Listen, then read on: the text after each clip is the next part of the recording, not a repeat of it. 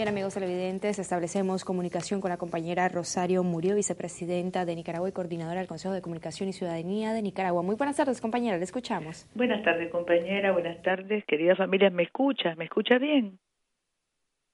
¿Aló? Sí, le escuchamos, ah, compañera. perfecto, perfecto. Muy buenas tardes a todos, a todas.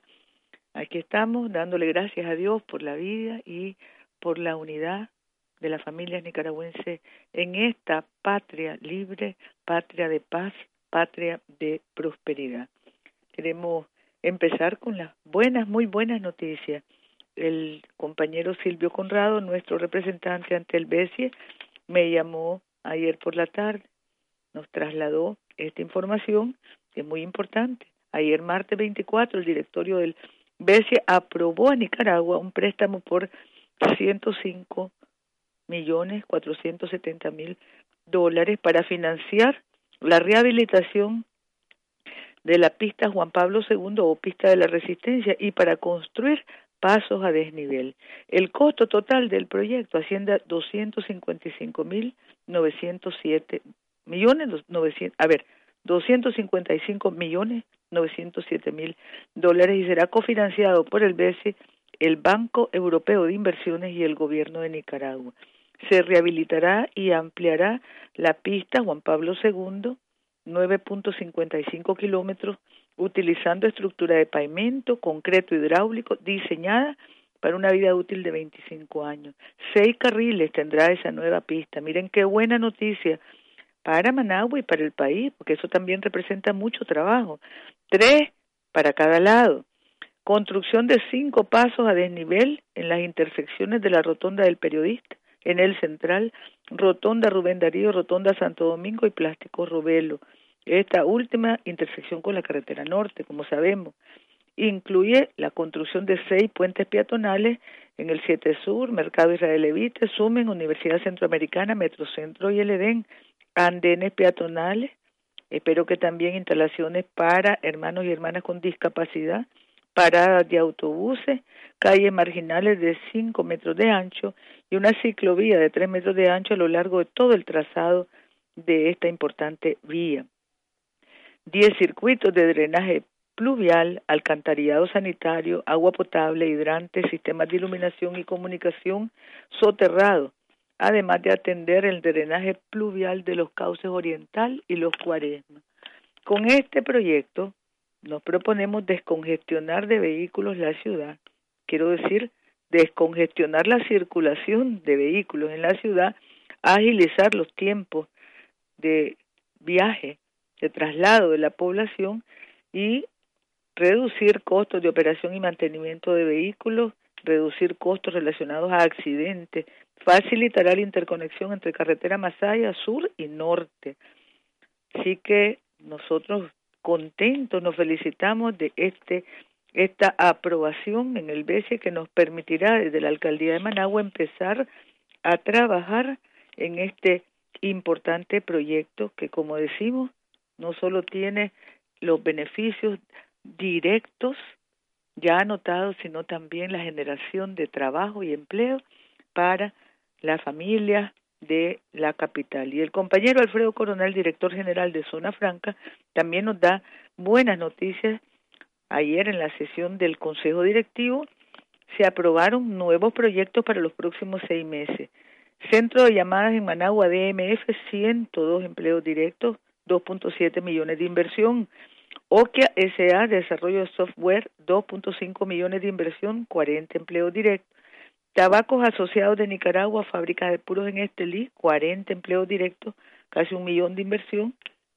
Expert de Nicaragua, centro de contacto en Managua, 689 empleos directos, 1.8 millones de inversión, logística agroindustrial, empresa logística del tabaco en Estelí, 104 mil de inversión, 10 empleos directos, San Lotano Cigars, fábrica de puros en Totogalpa, 249 empleos directos y 2.7 millones en inversión, International Textile and Trade, empresa logística para el sector textil de Zona Franca en Ciudad Sandino, 20 empleos directos, 100 mil de inversión, empresa logística del sector textil en Managua, 20 empleos directos, casi 500 mil de inversión, CWX, SPI Tecnología, 50 empleos directos en Managua, creación de páginas web y similares, 520 mil de inversión, el nuevo mundo de tabaco, parque agroindustrial en Totogalpa, casi un millón de dólares de inversión, tres empleos directos.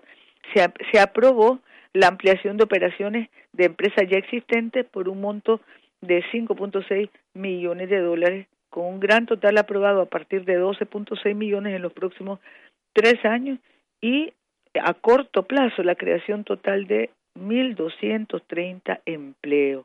Así que nos, nos felicitamos de todos estos proyectos que van dando respuesta a la demanda de nuestro pueblo de trabajar dignamente y prosperar.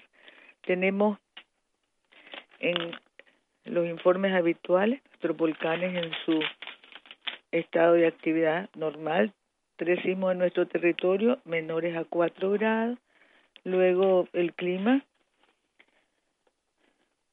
no hay variaciones en las temperaturas y más o menos el mismo pronóstico de ayer, el, el SINAPRED, el doctor González y Xochitl nos reportan las reuniones que están desarrollando con mercados, distribuidoras de gas para prevenir accidentes, aplicar las medidas de prevención y control en el empleo de tanques de gas.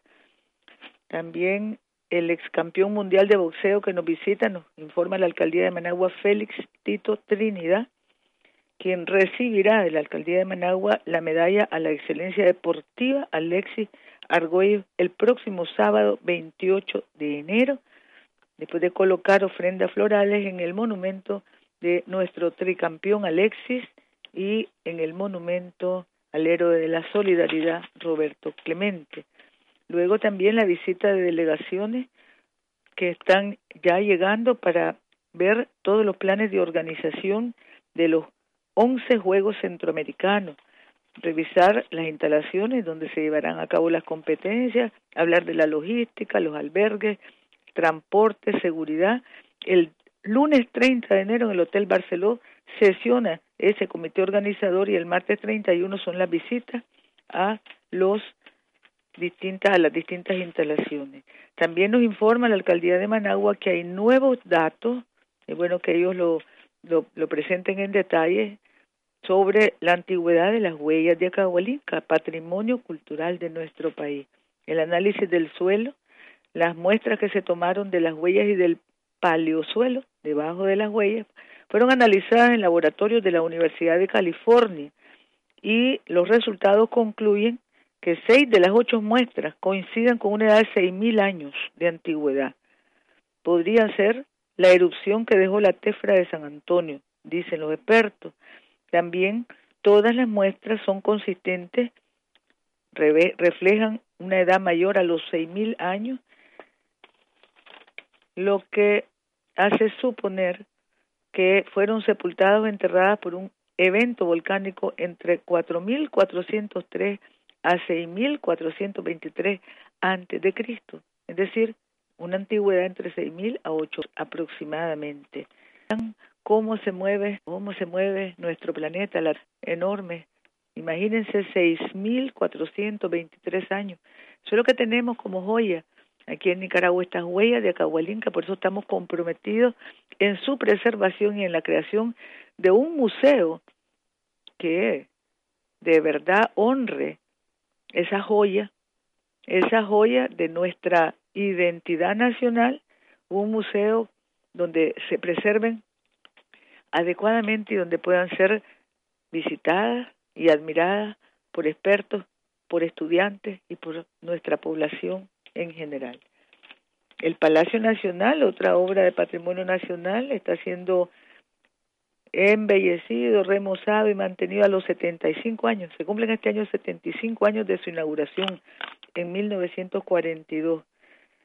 Vamos a, a estar reportando sobre todos los trabajos que se realizan desde la alcaldía de Managua, sellado y tratamiento en paredes y columnas, también la pintura general en exteriores e interiores y la reparación en general de puertas y ventanas y ojalá, ojalá lo cuidemos. Tenemos que, tenemos que comprometernos a cuidarlo.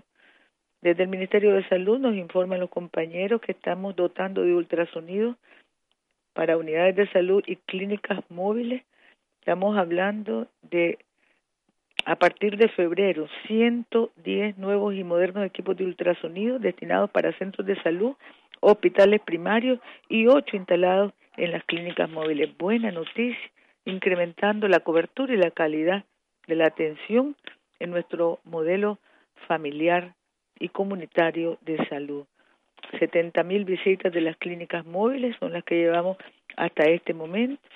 Después hay una cantidad de jornadas de exámenes especializados que se realizan en todo el país y además el, la inauguración del área de emergencia del Centro de Salud Pedro Altamirano en el Distrito 5 de Managua. Luego tenemos los congresos en salud para este año, los temas salud materna, patologías oncológicas en el adulto, cáncer cervicuterino y de, mapa, de mama, enfermedades respiratorias agudas, atención de enfermedades en el recién nacido, enfermedades crónicas no transmisibles en los niños. Todo esto vamos a llegar hoy hasta el mes de mayo.